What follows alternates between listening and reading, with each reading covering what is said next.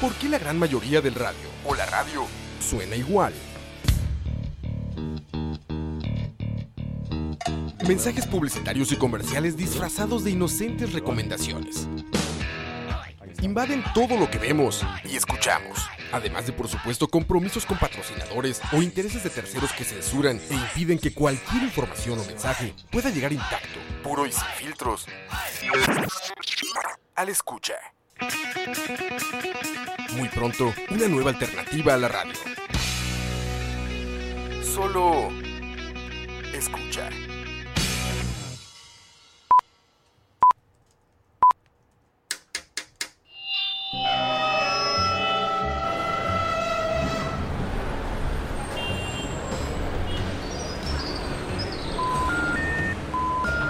Detrás del audio, un viaje a través de la música, efectos, ambientes sonoros, en fin, todo lo relacionado con la producción sonora en el cine y la televisión. Detrás del audio. Quítese. Es un detrás de cámara, pero de audio. Soundtracks, bandas sonoras, compositores, folies, información inútil pero interesante sobre la producción audiovisual haciendo énfasis en el sonido. Detrás del audio, empezamos.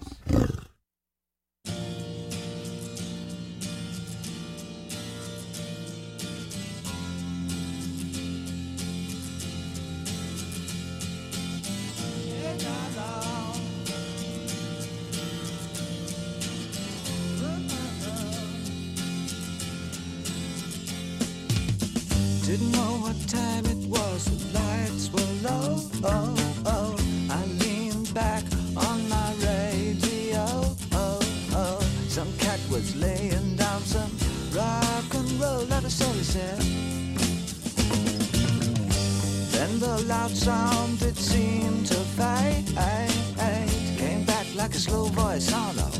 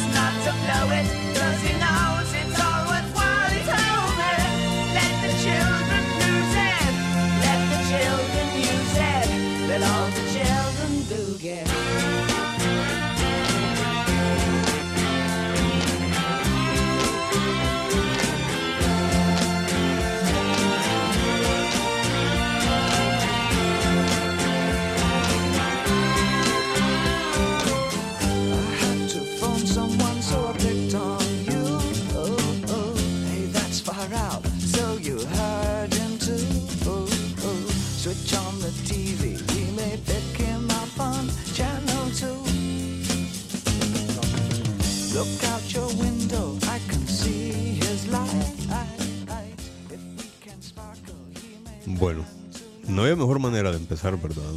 Es que, Que con el hombre que vino del espacio. ajá. Digamos, a mí no me parecería nada descabellado pensar que él sí vino del espacio. Ese más es de otro mundo. Bueno, Salud. Buenas noches. Ah, salud. Yo soy, yo soy con agua porque estoy engripado, pero igual. Estoy con 90% agua. Igual, entonces sa- salud, y salud para mí que soy engripadillo. Buenas noches a todes y todos. Ah, no, no, no, no, empiece con esa vara, mae. No, es para, para no caer en, en- en esas varas, digo todes y todos. No, no, no, no, todos. no, punto. no. No, ¿Y si son más mujeres? Todas. Eh, pero es que, por eso es que no sabemos. Bueno, Entonces, todos y todas. pero En el pero momento que- la Real Academia establece que cuando no se sabe. No, se dice que cuando, que cuando son más hombres. Y, pero cuando no se sabe. Ah, no Todos. sé, no sé. Entonces sí. Bueno, buenas noches a todos. Mae, ¿por qué, por qué arruina, por qué arruina la sesión de su majestad? Una de tantas. Porque por- yo soy el dictador. Sí, yo se digo me que yo. Perdón, señor, señor director, digo, señor direc- dictador. Bueno, buenas noches de nuevo. Hoy estamos acá en Detrás del Audio. Alexander, el dictador del micrófono de Detrás del Audio, junto con... Osman Blanco, el matemático de la radio. Y nos hizo falta el charlatán, pero de, tenía que trabajar, dice él. Ya era hora que hiciera algo con su vida, ¿no? Yo, yo, yo, la, este, la semana pasada se decía que eran el charlatán y el dictador del podcast. Ajá. Yo por un tema de nostalgia, yo soy- voy a seguir dici- diciendo la radio. Yo sé que estamos en un podcast y que es otro, pero es no- nostalgia. Eh, hay Sí, hay sí. cosas viejas que no hay que olvidar y la radio, eh, por más vieja que sea, sigue siendo la, la- la forma número uno de comunicación. Recuerden, chicos, no olviden a las viejas. Exacto. Bueno, ya como pudieron escuchar y pudieron leer esta noche, hoy, hoy por fin vamos a hablar de la persona de quien siempre hablamos. Es correcto. es, es- irónico. Siempre, siempre, siempre, quisiéramos o no, a- fuera adrede o no, salía este, este señor siempre salía en nuestras conversaciones. Exactamente. Y cuando no salía, a mí siempre me, me- me salía la consulta. ¿Y será que sí sale David Bowie mencionado en, to- en todo esto que hablamos ¿Habrá siempre? habrá tenido alguna relación con este músico, con esta película? Sí, Porque, bueno, en realidad hablar de David Bowie es hablar de muchas artes. Es correcto. Nosotros, por lo regular, conocemos de su lado musical. Alguno que otro habrá visto alguna película de él. Pero en realidad, como, como hace un rato Osmo me, me comentaba que David Bowie vendría a ser una especie de Da Vinci, un- sí, sí, ¿verdad? Guardando las diferencias en, en- en- en varios aspectos. Sin embargo, da, Da Vinci era una persona que se dedicó a muchas artes y muchas ciencias. exacto. Y muchos científicos, muchos este, matemáticos eh, famosos de, de- de cientos de años para atrás, no solo eran matemáticos, también eran ingenieros, inventores, artistas, hacían de todo. Y este señor Bowie o Duncan Jones, este señor es mul- poli- polifuncional. Polifuncional, polifacético. Y bueno, eh, qué bueno, Luis Andrés nos está diciendo que dice buenas noches, gente, primera vez que los escucho en vivo. Bueno, felicidades, te estrenamos, te rompimos la virginidad hoy con David Bowie. tu virginidad en vivo. Andrés, yo, yo te voy a tratar mejor. Yo te digo salud, qué bueno que nos escuches. Te la rompimos en vivo. Bueno, sa- saluda. Estamos, como les estábamos comentando, hablando de David Bowie. David Bowie, además de músico y además de actor, también es art- fue, porque desgraciadamente ya murió, fue artista plástico, fue mimo, fue coreógrafo, fue compositor, fue hasta cierto punto un filósofo también, porque él, él, si bien es cierto, no creó una ideología propia, sí por ahí estuve informándome y era una persona que leía muchísimo. Y uno de sus grandes influencias era nada menos que el filósofo alemán Nietzsche. Y precisamente, gracias a, a los libros que leyó de él, él creó un personaje, un alter ego, que era con el cual él al inicio se dio a conocer, que era Mr. Star- Stardust. Era, como les decía, el alter ego que tenía Mr. David Bowie. Le, le- le podemos decir Sir David Bowie, sin embargo, él nunca quiso el título de Sir, aunque se lo ofrecieron. Igual que Hawkins, Stephen. Tampoco quiso el, ti- el título de Sir. Él, él lo había, digamos, para por los estándares de la corona inglesa, ambos ganaron el privilegio de, ser coronado, perdón, de ser declarado Sir, pero ambos lo rechazaron. Y eso no lo hace cualquiera. No. ¿Verdad? A mucha gente le, le ofrecen el, ni, le, ni le ofrecen el título de Sir y dicen, yo quiero, yo quiero. no, yo no, yo no creo que tenga los huevos suficientes para decirle que no a un título de esos. De, ellos dos sí los tuvieron porque Exacto, exacto. obviamente estaban en otra Es, esfera. es, es- es una manera rara de, de- de- de s- darle un cumplido a estos dos megamentes y, y super exponentes de la humanidad. Exactamente. Y bueno, para comentarles un poco antes de pasar a música del gran genio de David Bowie, él nació en... A la puñeta, no copié la copia, no copié la copia, a mí. Qué No, no, no, no copié la fecha de, de nacimiento. Pero lo, lo que sí copié es que él, a pesar de que llegó a tener 40, 50 años de carrera, fue considerado eh, en, para la fama, o el, el- ¿cómo se llama? De Hall of Fame, de, El Salón de la Fama. el Salón de la Fama, del Muro de los Lamentos, iba a decir yo. del Muro de los Lamentos, eh, del Muro de la Fama hasta 1996. Aunque él es, él es reconocido de los 60 Pero eh, imagino que por el tipo de personalidad tan volátil y, y extraña y controversial que él era, entonces muchos tuvieron ahí su- su- su- sus ciertas inquietudes a la hora de incluirlo. Pero bueno, al final un justo premio para un gran artista. Ese mismo, sí. eh, Bowie es, es impresionante. Eh, Es, me quedo sin palabras cuando trato de, de explicar lo, lo impresionante, eh, la amplitud del rango de, de, de- de su trabajo, Sí, de claro. sus proyectos. Él, porque no solamente fue cantante, no solamente fue intérprete, eh, fue, fue eh, compositor, él también produjo, Ajá. es actor, es eh, y también compositor. Era filántropo también. Filántropo, sí. Él, y como compositor, como compositor le ha vendido o le ha o ha colaborado en trabajos con tanta gente que por eso no es sorprendente que en muchos temas que uno no se sor- uno no está hablando directamente de David Bowie Ajá. salía la conversación, ¿ok? Sí, y Sí, David sí, Bowie sí. colaboró para este proyecto, Es para él fue- esta película. Él influenció a casi todos los rockeros.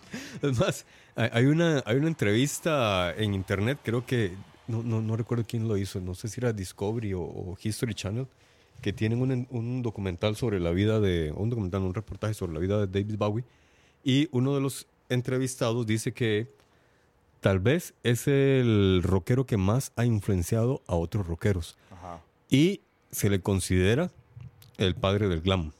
El padre, sí, sí, sí, sí. Porque él empezó con. Él, él más bien le dio mucha fama a ese look. Fue el que, le puso- el, el que agregó, mejoró o, o adaptó la parte visual en el rock. Sí, exactamente. Ya, ya muchos lo hacían, pero a nivel de videos o de juegos de luces, por ejemplo, Pink Floyd. Pero ya montarse en el escenario y ser el, el- el- él como artista, el show, con sus vestuarios, con sus coloridos peinados, con sus maquillajes extraños, él, él fue el que, el que llegó a la cúspide primero. Hubo otros que también comenzaron a hacerlo, pero él fue el que tuvo éxito al inicio. Y además que él era un visionario. David Bowie resulta ser que... Ah, bueno, sí, aquí está Rosny García diciéndonos que nació en agosto del 47.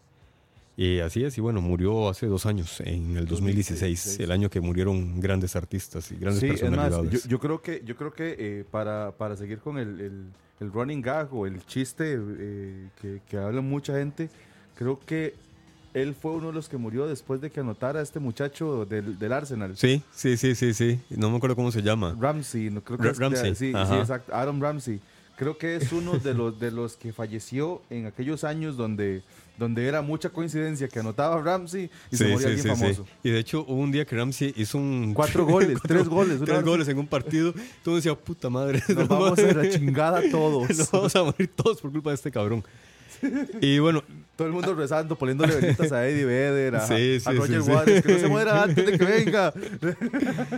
Pero bueno, por dicha Ramsey no ha vuelto a anotar y si lo ha hecho, por lo menos ya no coincide con muertes de nadie. Fue Se una, le- una sí. racha y extraña Se que le tuvo. acabó la pólvora. Por dicha.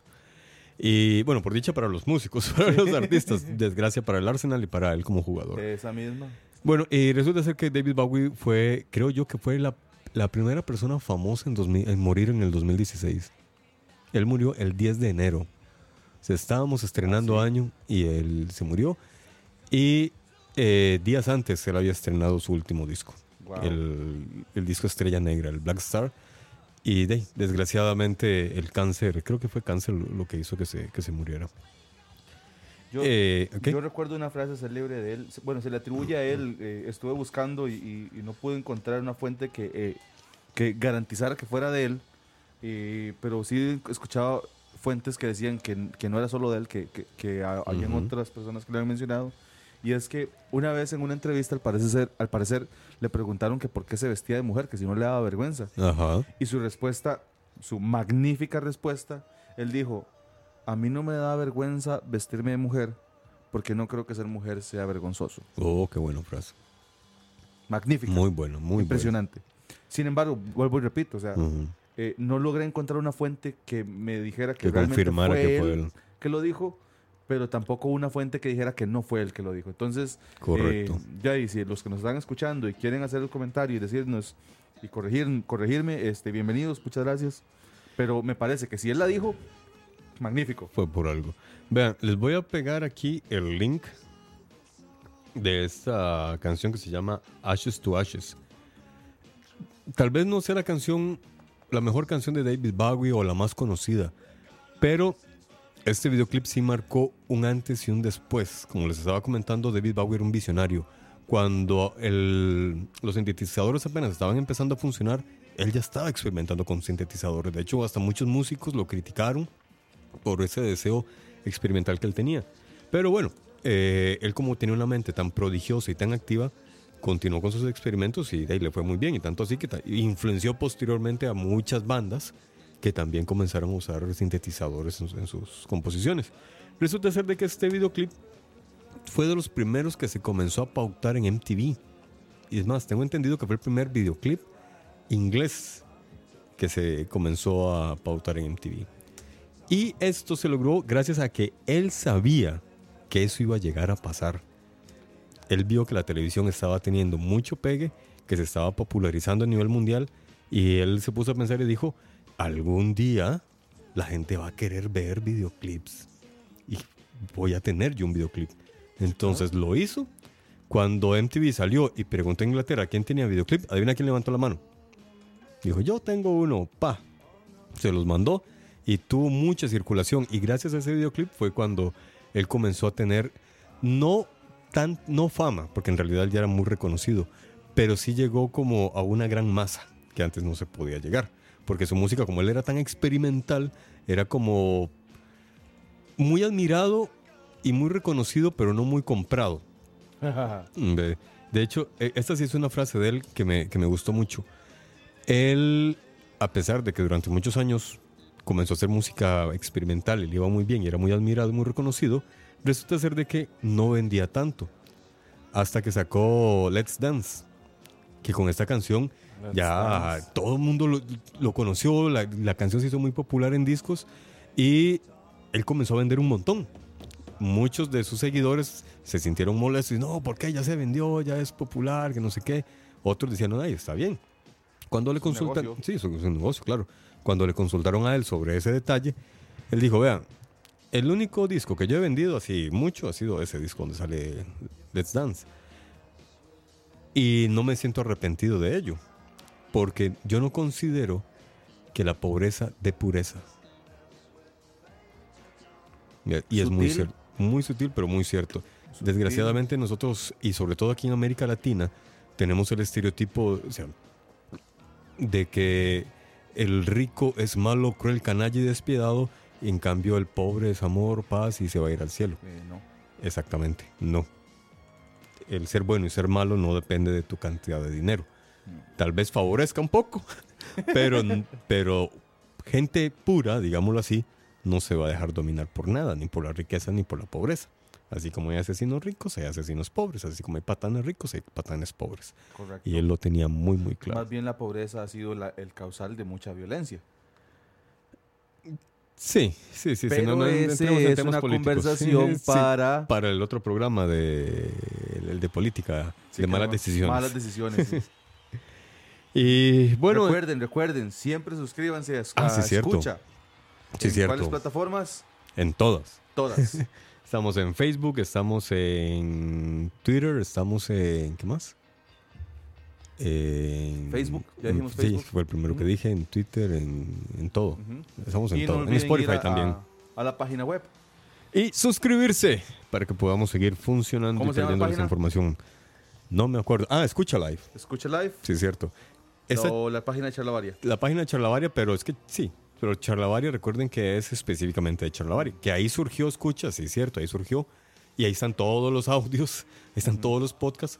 Pero eh, les pedimos por favor que se metan a la página, pero de, de Escucha Live, no a la de. Bueno, también pueden entrar a la de, Charlavaria. Quiero saludar a mi hermana Gabriela que nos está escuchando en, en Alajuela. Pura vida. Saludos a la abuela. Saludos a la abuela, te saluda Gabriela. Eh, bueno, sigamos entonces. Hiciste un Ronald. Un desmadre. Sigamos entonces. ¿Qué, qué canción quisieran escuchar Sí, eh, de co- David. Bowie? Ah, bueno, yo quisiera oír una. la- una que precisamente hace poco hicieron un cover. Que no está mal el cover, pero bueno, hay que reconocerle que es de David Bowie. Sí, y recuerde, yo una vez había dicho dentro de los, de los temas, de, de los datos curiosos que me gusta dar, eh, que una versión de una canción a uno le gusta más porque fue la primera que escuchó, solo por eso. Espérate, se me metió. Vamos Pero a sí, bajarle el volumen a esta. Bueno, dejamos a un lado esta canción. Sí. Vamos a escuchar entonces Heroes de David Bowie.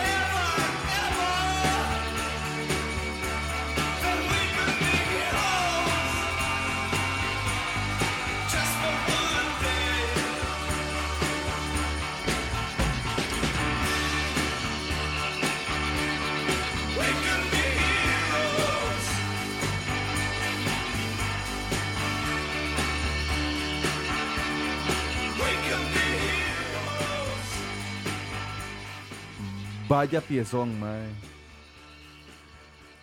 Hay, Un icono completamente. sí, hay mucha gente que dice que la, el cover es mejor que esta. Hay otra gente que dice que eh, es que es una, es una de tantas discusiones. Lo que pasa es que nosotros somos fans de Bowie. Sí, sí, sí, sí. Quien no es fan de Bowie y escuchó por primera vez el cover Ajá. en los noventas de Heroes, que de, de una banda norteamericana más, más, más alternativa, más, un poquito diferente, probablemente disfruta más de esa canción porque la canción también es buena. La banda hizo sí, un muy sí. buen trabajo.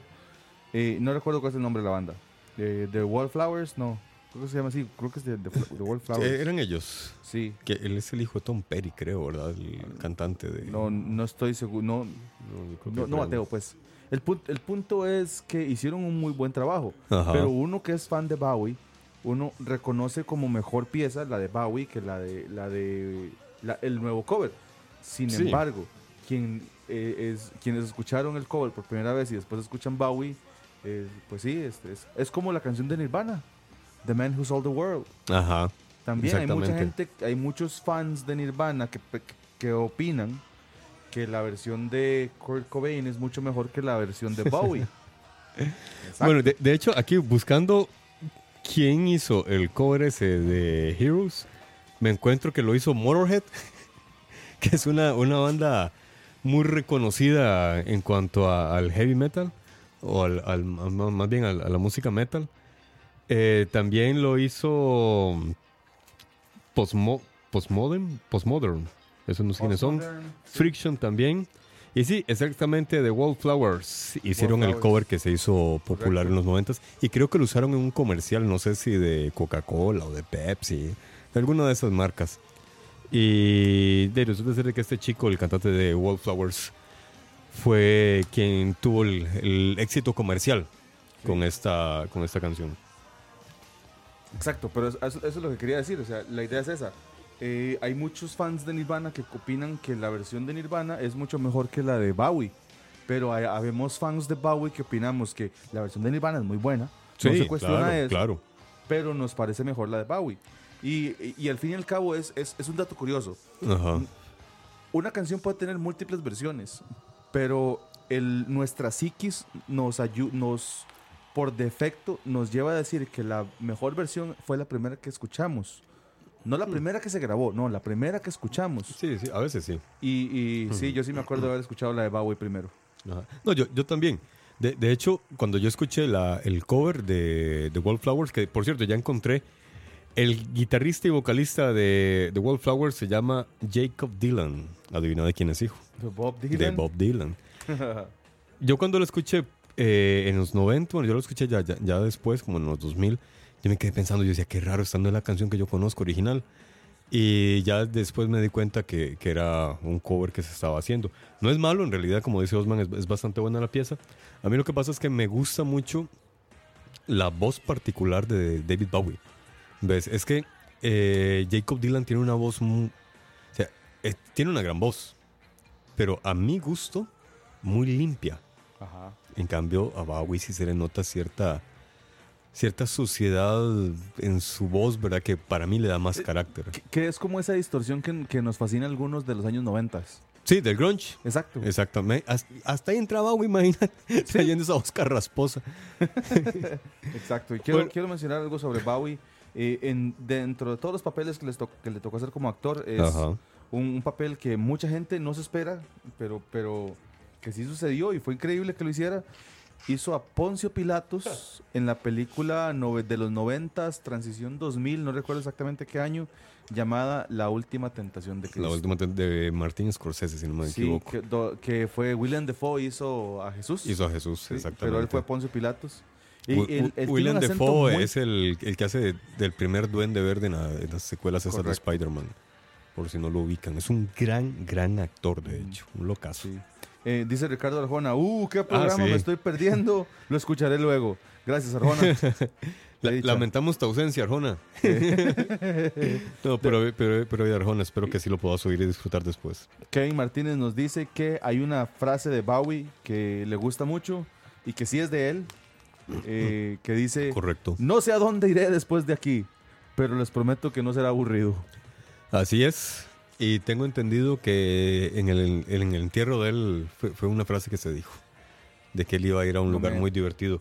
Y bueno, de hecho, esa frase, ahora que estábamos escuchando Heroes, Ajá. nos hizo pensar en otra frase. En otra frase. que no sabemos dónde está Bowie, no sabemos si está en el cielo o en el, o en el infierno. Pero es una frase de Mark Twain. En el cielo por la compañía, no, ¿cómo es? En el cielo por el clima o en el infierno por la compañía. Correcto, una frase de Mark Twain. Pero que bueno, sí, aplica.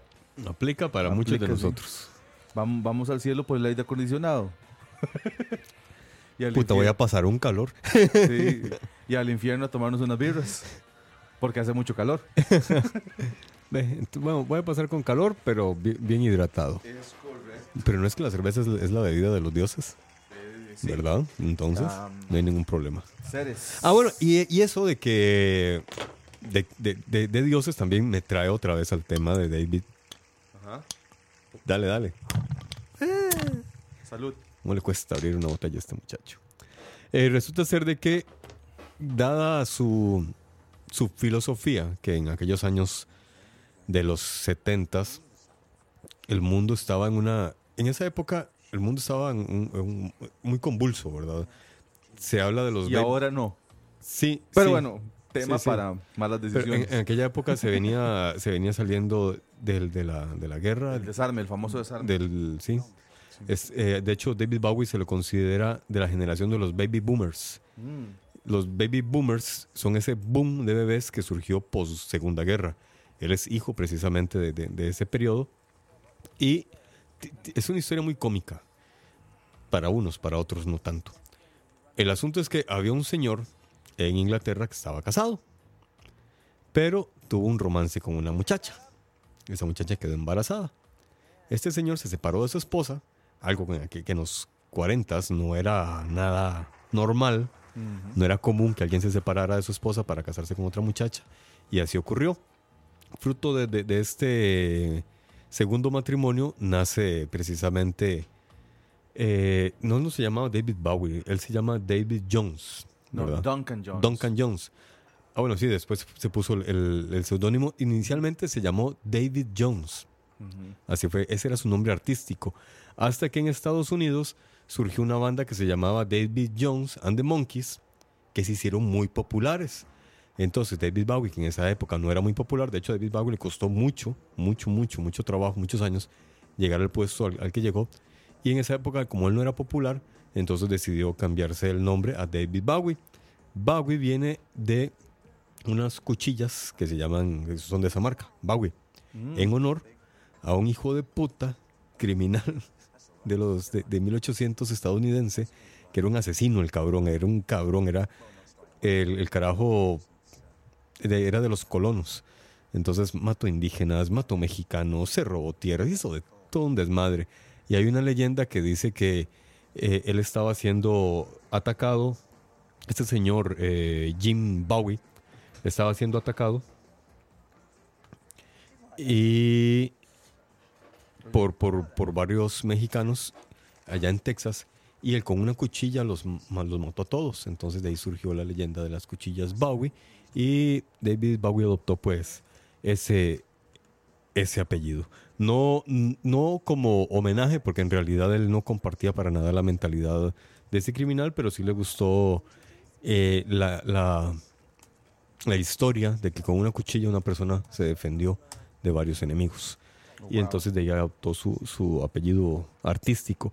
Posteriormente, cuando él ya comenzó a, a ten- a- a tener fama y a ser reconocido y se declaró bisexual, entonces, puña, imagínense, en los 70 te declaras bisexual en Inglaterra cuando la homosexualidad era condenada con cárcel. Eh, aparte de eso, él salía al escenario vestido de mujer, eh, se, pintaba, se cambiaba el color del, cabello, pasea, un disco lo hacía con un género, el siguiente disco lo, lo- variaba, entonces llamaba mucho la atención. En una entrevista le preguntaban que si él creía en Dios. Él dijo que él cree una energía, pero que no le gustaría ponerle nombre. Y entonces, bueno, la conversación gira en, en- en esos términos hasta que llega un momento en el que David Bowie dice, como dijo Nietzsche, el humano, bueno, en esa época dicen el hombre, pero bueno, hagámoslo en términos amplios, el humano es su propio Dios. El humano es quien creó a Dios y se crea a sí mismo. Entonces, de ahí viene también esa actitud tan liberal con la que él se desenvolvía, porque él consideraba que él era corriente, él es parte de esta corriente, una corriente gnóstica, porque los gnósticos también creen en que cada uno de nosotros es un Dios, y él iba sobre esa misma línea. Ahora, él también fue influenciado por un brujo muy famoso en, en la década, en, el- la centuria pasada, que se llama Alistair Crowley. Le recomiendo leer sobre ese brujo, una persona interesantísima. Tiene sus cosas buenas, sus cosas malas, tiene unas locuras extrañas, pero tiene filosofías muy interesantes. De hecho, Alistair Crowley se considera que la, que es la persona que más influyó en el estilo de vida del rockstar. Tanto así que David Bowie era su seguidor, Led Zeppelin eran seguidores de él, los Rolling Stones eran seguidores de él, los Beatles eran seguidores de él. ¿Cómo no? Ven, entonces Alistair Crowley era una persona que con su mentalidad, eh, Alistair Crowley lo que decía era que él, él era partícipe de esta doctrina de que nuestra libertad termina donde comienza la libertad de los demás. Y nada es pecado a no ser que le haga daño a otra persona. Ok. O sea, yo, puedo, yo soy libre de hacer lo que yo quiera, siempre y cuando no haga daño a otros. Ojos que no ven, corazón que lo siente. Ojos que no ven, corazón que no siente. El problema es cuando el corazón ve. Sí. O cuando el corazón presiente. Pero bueno. Yo quería comentar sobre, sobre esta canción. Heroes. Ajá. Hay una, un video en, en YouTube de, de una versión en vivo de Heroes de, de Bowie, eh, donde él eh, probablemente ya estaba adelantado en, ese- en esa presentación, en ese concierto, en, en esa tocata, lo que estuviera haciendo esa, esa noche, y de repente él sale en el escenario, está hablando al micrófono con, con su acento tan particular, porque Ajá. es otra cosa, él tiene un acento... eh, el acento de él no es identificable con alguna región británica. Es simple y sencillamente el acento de Bowie. Es, es- Sí. y, y probablemente alguien me va a corregir en lo que estoy diciendo. Ujú. Es- está bien. Pero el acento de él es reconocible. Usted está viendo una película y de repente sale él en algún carácter y tal vez usted no lo reconoce por la cara. Lo reconoce por la La voz. forma de, de hablar, sí. Por la voz, exacto. Entonces, él en su magnífico acento, en su magnífica forma de hablar, habla de. Y, y les dice: Bueno, yo me imagino que usted es público, no tiene ninguna preocupación por el tiempo. Entonces, el público se vuelve loco y dice: Ah. Qué bien, este va a seguir tocando. Sí, sí, sí, sí, sí. Increíble. Y es en ese momento, en- de- después de un rato de, de que habla que el maje no tiene ni la más mínima gana de, bajarse al escenario, parece por la choza, que empieza a tocar Heroes. Ah, Es- mira, es- qué bueno. Sí, es un gran intro, digamos. A, a uno que le encanta el tema de, de ver música en vivo y los, los pequeños discursos de, de- de artistas tan, tan buenos Claro. como él. Tan se le- carismáticos. sí, a mí se me erizó la piel la primera vez que lo vi. Y es que también otro detalle que, que encontré por ahí tiene que ver con, con- con eso mismo y es parte de su forma de ser. A él, él le gustaba entregar lo mejor a, a su audiencia. Incluso hay varias entrevistas en las que llegaba el representante y decía, bueno, ya, ya pasó la hora, ya se tienen que ir. Entonces David Bowie se volteó a ver a su representante y le dijo, como creo, creo que fue como en cinco entrevistas que lo hizo, y dice, no, no, no, no, no, yo estoy muy cómodo. ¿Qué Esto a sigue. Sí. Y así entonces y se ganaba a los periodistas. Al los periodistas periodista. era, era un placer ir a conversar con, y al público también. Eh, resulta ser de que él hizo un- una gira que se llamaba Crystal Spider, no sé, Tour, creo. El asunto es que era un show tan, tan, tan caro de montar. Necesitaban como 10 trailers para cargar todo el equipo. Eran como casi 200 personas ahí en el backstage levantando y, y- y haciendo todo lo que deberían hacer. Y no había plata para poder continuar con el tour. Entonces el, ojo, semanalmente sacaba un millón de, no sé si de dólares o de liras, no, no, no, no, no recuerdo. Libras esterlinas. Ajá. No, pero es que no, no recuerdo si la cifra que, mencionaban en el documental era de en dólares o en libras. Solamente Bueno, un chingo de plata. sí, un- millón de algo, de lo que fuera, para pagar los salarios de la gente del backstage, de su propio dinero. Él lo que quería era mostrarle al público el show. El show. Claro, los estadios se le repletaban. La función debe continuar. La función debe continuar. Palabras Y- de Mercury. Y hay otro, sí, que, que de hecho también eran Su compas. que sí, que también era su majestad y también eran amigos. Y porque eso es otro, es que David Bowie era de los que colaboraban con artistas, pero no era que decía, mira, te hice una canción, anda a cantarla. No. Él iba y convivía con ellos, participaba con ellos, se hacía amigo Participaba de ellos. sí. Participaba, sí, se involucraba completamente. Hizo, co- hizo eso con Freddie Mercury, lo hizo con los Beatles, eh, bueno, con los Beatles no, con, ¿cómo se llama? Con John Lennon, lo hizo con eh, Iggy Pop, eh, que de hecho con él sí convivió bastante tiempo en Berlín, mientras en una época de muchas drogas y alcohol, que Salud. Iggy Pop siguió en esa vida, siguió en las drogas y el alcohol. En cambio, David Bowie no, se rehabilitó. Y más bien cuando volvió de Berlín, ya volvió sobrio, ¿verdad? Pero siempre convertido en un gran músico. Cuenta Iggy Pop que durante ese periodo que vivieron en Berlín, lo que hacían durante los días era ir a diferentes museos, ir a teatros, o sea, buscaban simplemente donde había arte y pasaban ahí el día. Oh, y luego wow. llegaban a componer en la noche. Wow. Imagínate qué, qué sabrosa esa vida. Y sin embargo, en esa época eran unos limpios. Vivían arriba en un pequeño apartamento, los dos, en un pequeño apartamento arriba de un taller. Imagínate, no vendían nada, pero sobrevivían. De este, empatía total, ¿verdad? Todo- yo puedo sentir empatía total con cuán- cuántos no hemos tenido esas etapas en nuestras vidas donde, donde no tenemos nada. Exactamente. Pero bueno, Y bueno, un saludo a Felipe, Felipe Blanco. a Felipe Tocayo de Osman. Sí. Felipe Tocayo de apellido. sí, yo soy Osmole Blanc en, en, en todas las plataformas sociales que pueden haber, pero soy Osman Blanco, el matemático de la radio por nostalgia. Y bueno, gracias Felipe por pasar a saludar y, y dejarnos tu corazón. Oh, qué tierno y romántico. Saludos. Eh, quería mencionar algo más que se me olvidó. No, dale, porque se me olvidó. La cerveza Ok. me hizo olvidarlo. Oh, no, ya me acordé. ¿Cuál? Eh, Bowie tiene también otra particularidad y es Ajá. que sus ojos. Ah, sí, sí. Ay, qué tan lindos. tan lindos ojos los de Bowie. No, no, me refiero Claro. a que él tiene un padecimiento. No es padecimiento. Es un vergazo. Fue un pichazo que le dieron en el, en el ojo. No.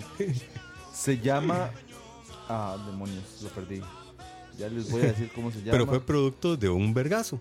No. Sí, sí, sí. De, de hecho, eh, se llama George Underwood, quien lo, quien lo pegó. Estaban en el colegio. Ella- Ah, bueno. Y resulta ser de que a los dos les gustaba la misma chica. Y ellos eran amigos, pero les gustó la misma chica. De hecho, la- las palabras literales de, de George son, y de alguna forma, mi puño golpeó su cara. Y eh, le causó un daño permanente que provocó que su eh, retina se dilatara y quedara así para toda la vida.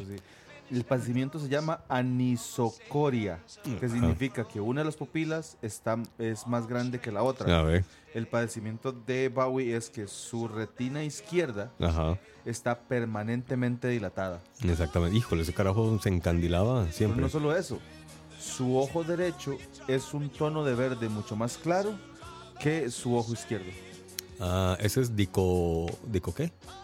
Dico no sé qué diantres se llama la gente que tiene. No, pero en realidad, todos los seres humanos somos imperfectos. El Dios perfecto que nos creó, nos creó a imagen y semejanza de Él, por lo tanto somos imperfectos.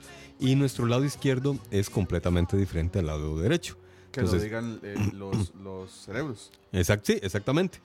Eh, entonces, por ejemplo, nuestra oreja derecha, y lo podemos ver, los que usan anteojos, cada vez que se ponen los anteojos pueden notarlo, que hay una oreja que está un poco más arriba que la otra, Ajá. hay un ojo que está más cerradito que el otro. Y, y los que usan lentes probablemente recordarán que tienen una, una graduación diferente. en Diferente cada- en también los cada ojo. Hay- Hay algunos que sí lo tienen igual, punto 5 y punto 5. Sí, porque el daño está igual. sí, ahí, ahí habemos muchos que tenemos punto 25 y punto 50. Ajá, exactamente. O punto 50, punto 75. ¿Y ¿Por qué? Porque los ojos también son individuales. Son individuales, O sea, exactamente. nuestro izquierdo y Te- derecho. son Nuestro brazo izquierdo es más largo, o un brazo es más largo que el otro, una pierna más gorda que la otra. Un huevo es más grande que el otro. Un huevo está más abajo que el otro. es- es- sí. sí. El asunto es que siempre es diferente. Una teta es diferente a la otra también. El tema es que es lógico que él tuviera un color diferente. Lo que pasa es que en él sí era un poco más evidente. Es- era muy En- marcado, sí. Exacto. Y bueno, lo que pasó con, con este chico Underwood es que, bueno, desgraciadamente Bowie tuvo que ir al hospital, allá lo atendieron y le dijeron de que el daño ya era permanente, no se podía curar. Eso no dañó la amistad entre ambos, sino más bien hizo que en los dos o tres primeros álbumes que sacó, sencillos, que sacó David Bowie, el artista gráfico era George Underwood, el man que le había jodido el ojo de un solo leñazo. Así que bueno, ya, ya pueden ver que, que en, la- en las, en las amistades también a veces hay encontronazos. Correcto. Y todo por una mujer, que al final no le dio pelota a ninguno. Y bueno, ya después Bowie más adelante en un concierto conoció a una muchacha, se enamoró de ella, se casó, vivieron juntos muchos años, luego se separaron, se volvió a casar y bueno, ahí Tengo siguió dos su vida. preguntas. La primera, ¿Cuál? ¿qué tiene que ver David Bowie con todo esto? No, mentira. Que él influyó a mucha gente. ah, por cierto, algo que te iba a comentar. en No, las- es que me estaba diciendo, estaba diciendo porque siempre yo hago Sí, sí, sí, los programas. Pero no, eso fue charlatanería, perdón. Es un- un- una oda al charlatán de la radio que no estaba hoy con nosotros. Saludos, Alejandro. Espero Sí. que te vaya muy bien. Sí. Eh, pero bueno, la pregunta seria del día este. ¿Usted, usted o los que nos escuchan han visto una película que en inglés se llama The Prestige? Ajá. Sí. Sí, sí, sí. Ah, ¿Quién yo no la la- vi, pero sí sé cuál es. Eh, una gran película. Ajá. Ajá. Eh, bueno, si quiere antes menciona lo que eso que Sí, es que aquí, bueno, un saludo a. Pepón Guerrero. ¿Cómo se pronuncia? ¿Es Pepón o Pepón? Sí, porque no tiene tilde. Exactamente. Pepón. Es que si, si fuera grave sería también con, con tilde. Si fuera agudo también sería con tilde. Ah, no, grave no, grave, grave no. no. Pepón. Entonces Pepón. Es Pepón. Pepón Guerrero. No, porque Sí, si, si fuera, Pepón. si fuera Pepón sería con, con diéresis en la N. Con Bueno, eh, aquí Pepón dice algo muy, muy interesante. Que Jairo Kojima, Ko- Kojima, que es un diseñador... Aquí, Pe- Pepón, no, no es un diseñador de jugos, es un diseñador de juegos. No, A menos no, que sea un diseñador de jugos. No, de no, no, no, no, es que yo, yo, yo sé la historia. Él hace uno, y de hecho más adelante ya Pepón corrige. Eh, Pepón dice que en los juegos siempre hay muchas referencias. El tema, el tema de que siempre hay referencias de Bowie en los videojuegos de, de Kojima, o de Kojima, no sé cómo se pronunciará en japonés, Probablemente es que ellos se conocieron hace mucho tiempo. No, no sé si coge mucho o no, pero el asunto es que ellos se, ellos se conocen hace mucho, mucho tiempo. Es con acento en la. A ver, aquí. Ah, bueno, es Pepón. ¿Qué Pepón? Así lo saludan en la calle. ¿Qué Pepón? Pepón. Qué feo, cabrón. Bueno, el asunto es que ellos se conocieron. Y Bowie le. no seas payaso, Osman. Bueno, puedo evitarlo, ma, ¿Qué, qué hago? David Bowie le solicitó que hicieran un. En el año de 1999. Hicieron un videojuego que se llama Omicron Alma Nómada o eh, Nomad Soul. Omicron Nomad Soul. Fue diseñado en el 99 y por solicitud de David Bowie o no sé, consejo o, o gana o, o salario, no sé. Entonces que David Bowie habló con él y dijo, ma, yo quiero salir en un videojuego. Hagamos un videojuego que se llame así, que sea de esto. Pa, lo montaron y hay un cameo de David Bowie en el juego. No sé, porque busqué y busqué y busqué, pero en ningún lugar encontré referencia. No sé si él es el primer músico en hacer un cameo en un videojuego. Me late que sí. Y como siempre, rompiendo paradigmas. Y como siempre, rompiendo paradigmas. En 1999, cuando estaba, que estaba el Super Nintendo, creo, en esa época. Ya, había PlayStation. Ya había PlayStation. Ah, bueno.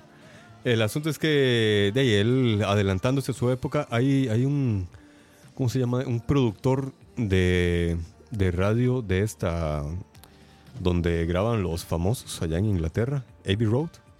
Baby Road. Ajá. No, Abbey, Abbey Road es la calle donde se es, donde es un famoso disco Es el estudio. Sí, no, no, pero es un estudio que se llama Abbey También. Road, creo. Bueno, ahí sí le, me declaro ignorante. El asunto es que en, en ese estudio donde, donde graban los grandes, un productor que obviamente trabajó con, con Bowie, él dice que David Bowie estaba 10 años adelantado a su época.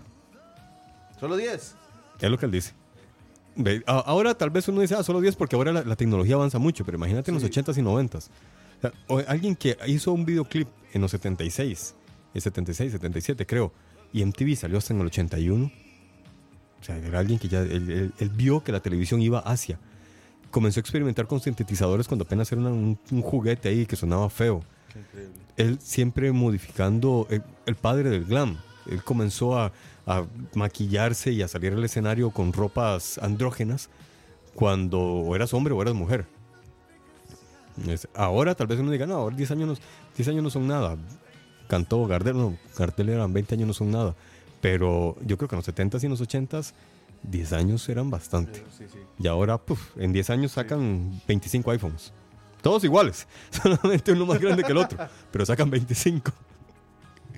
Bueno, O este viene Super Nintendo sacando juegos que ya conocíamos, pero con una con una un soporte distinto, entonces todo el mundo se vuelve loco. exactamente. Lo mismo. Con un control de otro color o Ajá. con transparente, pero bueno.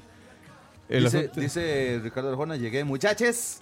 a ver, que- Pensé que no llegaba. Este, bueno, yo diría muchachos, pero está bien. no, muchachos. de- no, es que de, hecho yo creo que aquí en, en- en- en Escucha la gente está diciendo muchachos. Y no por ese asunto de- de género, sino que por un asunto de payasada. Un Creo- running gag, como dicen los Es, es que creo que surgió cuando Roa imitaba al perro Bermúdez. El del pego en el travesaño. Ajá.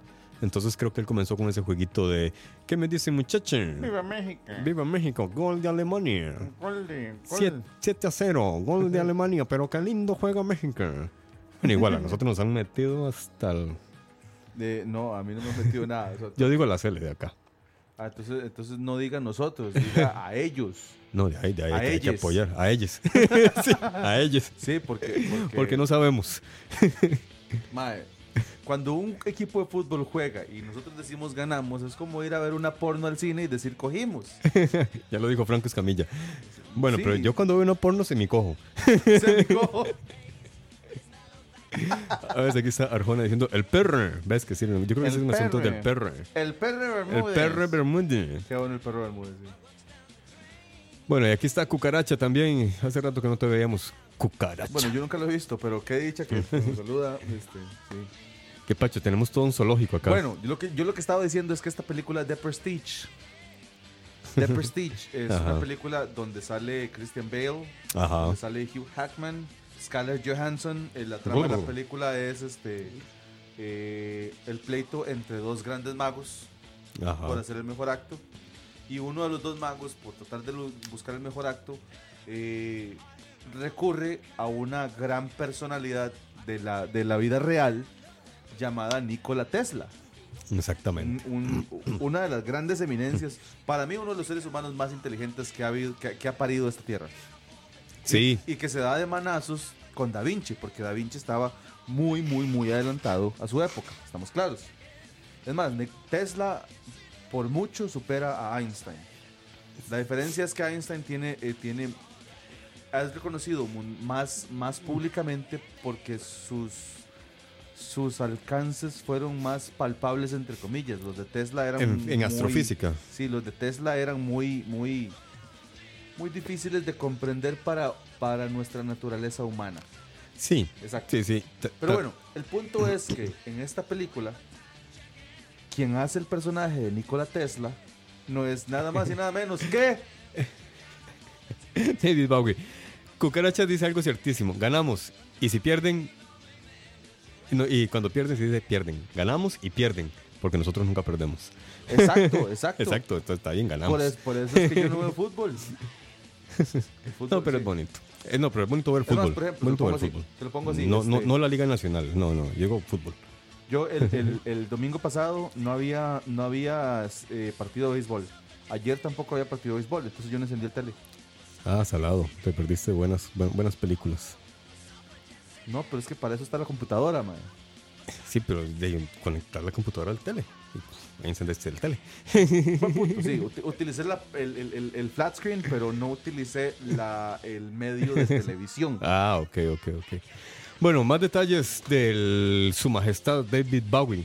Resulta ser de que la revista Rolling Stones hizo una categorización de las mejores voces a lo largo de la historia y él resultó ser la número 23.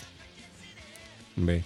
Eh, tal vez uno pensaría, ¿cómo? ¿Pero por qué? ¿Qué, qué- qué- por qué la 23? En realidad, Es que si uno se pone a ver, es de- para empezar es una lista que abarca muchos, muchos años y muchos y países. muchos géneros. Y mucho, no, creo que abarca solamente rock. La Rolling Stones es especialista en rock. Entonces, ¿Quién? ¿Cuál, cuál, cuál? la revista Rolling Stones.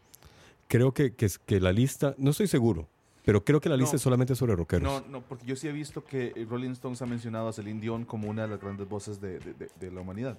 Ah, sí, Y, y- y lo es, o sea, Sí, lo es. No, no hay que quitarle mérito. O sea, Celine Lo es, lo es. Mariah Carey. Ahora, eh, de- imagínate quiénes estarían delante de él. O sea, Celine. Dion, Mariah eh, que exacto, Mariah Carey sí Carey. tiene un vocerón, o sea. Exactamente.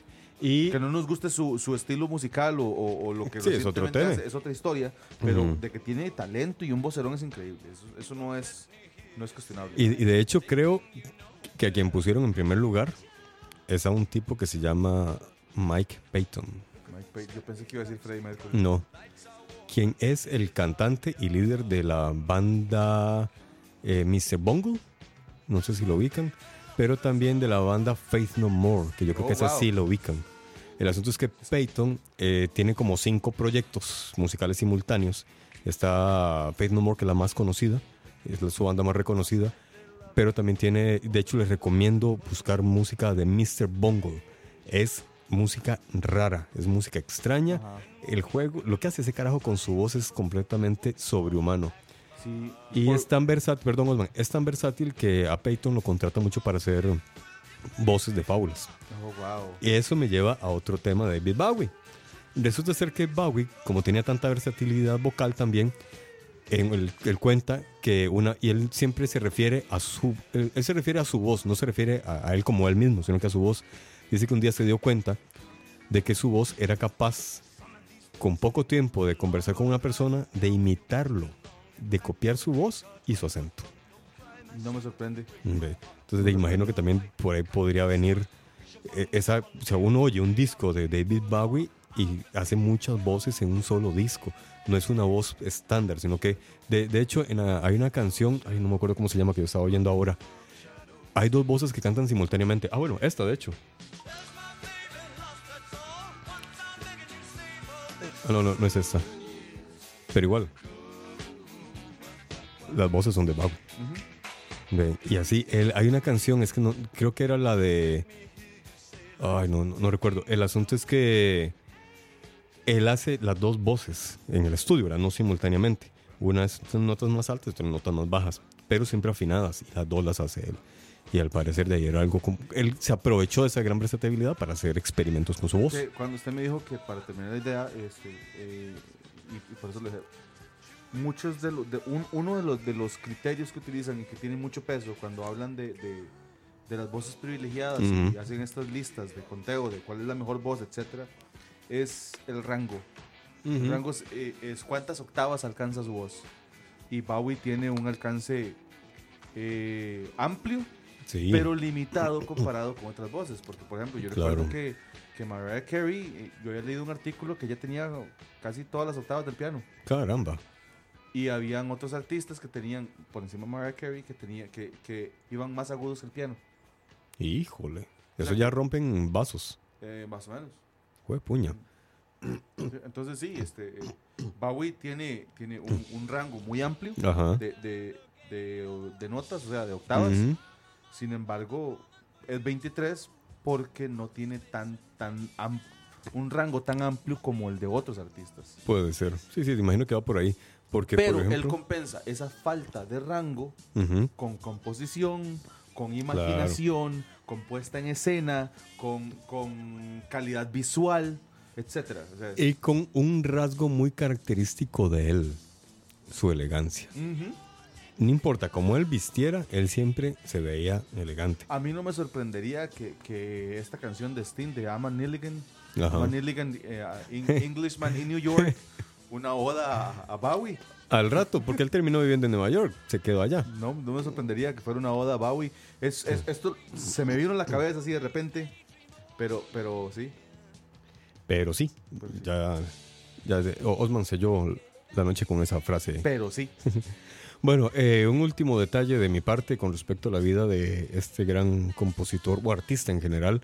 Él tenía un hermano mayor, que bueno, era un hermanastro, hermanastro mayor, y eran muy unidos. De hecho, fue su hermano quien lo, lo impulsó a la música. Él le, comenzó, él le ponía música cuando, cuando él era pequeño.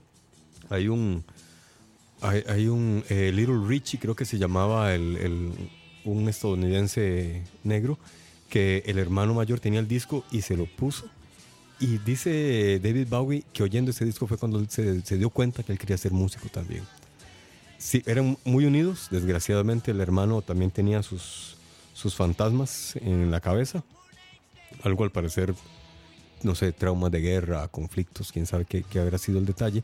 El asunto es que terminó en un hospicio para problemas mentales. Y desgraciadamente en 1985 el hermano de David Bowie se suicida y Bowie le dedica una canción que se llama Jump They Say. Y con eso él se despide de, de su hermano. Nos pregunta Ricardo Arjona que si hablamos del laberinto. Eh, no, no lo habíamos mencionado.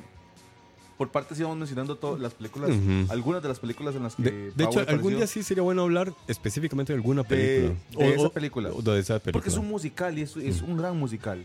Ah, ve. Y sí, entonces este podría ser, lo mencionamos gracias a usted, Arjona, eh, pero, pero eh, podríamos dedicar un Sí. programa entero a, a películas como ese tipo. Y- Sí, es que re- realmente hoy íbamos a hablar sobre David Bowie y su gran labor, pero Exacto. sí, sí queda ahí pendiente el tema de, pero para ya que hablar del mencionamos el laberinto. tema, eh, El laberinto es una película de Jim Henson, el creador de, de las, de las películas con marionetas. Algunos Ah, recuerdan de los Muppets. los Muppets y el cristal, el cristal oscuro, por ejemplo. Ah, qué Jim bueno. Henson. Oh. sí. Eh, yo antes de despedirme quisiera decir, darles una notificación. Me voy a robar un comportamiento del dictador de la radio para notificarles que a pesar de que hoy dedicamos el programa entero a David Bowie, en todos los programas voy a seguir haci- haciendo la misma pregunta. ¿Qué tiene que ver David Bowie con este programa? Eso quería notificarles. Bueno, eh, para cerrar, ¿qué canción les gustaría escuchar? Ah, mira, aquí está Blondie. Blondie cantando otro cover de, de Héroes. De- De Patch Mode cantando Héroes. eh, Fue eh, puña. Todo el mundo la cantó. Uy, Queen y David. Ah, no, pero es Under Pressure. era es Under Pressure. No, sí. podemos terminar con eso. No me, no me parece una mala idea, me parece una formidable idea. Muy hable. Sí. Déjela que suene un ratito mientras nos despedimos ahí de fondo y después. O este, sea, para irle bajando volumen a la otra. Bueno, mientras tanto, yo quiero decir, este, el matemático de la radio, por nostalgia, eh, una vez más les dice muchísimas gracias. Muchísimas gracias por escucharnos. Este, recuerden siempre todos sus comentarios. Nosotros tratamos de ponerles bola. Eh, mándenos mensajes, lo que sea. Eh, y muchas gracias por escucharnos. Qué buena pieza. Ver, jugando de DJ. Jugando de DJ, pero no, no me salió tan bien. Bueno, buenas noches a todos. Hoy un episodio de Hora de Aventuras que hace todos. referencia. Está muy flashero. Sí, sí, sí, sí. De, Arjona tiene razón. Fue, fue como un programa muy flash, ¿verdad? Muy de, de datos así a la carrera. Otro día podemos extendernos más sobre la labor de. Así como les de debemos un montón de programas o segundos episodios de, de- ah, dijimos de Pearl Jam, dijimos de Queen, Sí, dijimos sí. de no, no dijimos de Pearl Jam, de grunge, pues, este, o sea, debemos un montón de Sí, segundos sí, episodios. tenemos un montón de, de segundas partes. Hay, hay que retomar todas estas segundas en partes. segundas partes y este Bowie es candidato firme a Así tener es. segunda parte. Pero de ahí es que desgraciadamente tenemos compromisos y ya son las 8 de la noche, tenemos que cumplirlos. Eh, bueno, Alexander, el dictador de la r- del podcast, se despide también y aquí los dejamos entonces con Under Pressure, con Queen y David Bowie en vivo.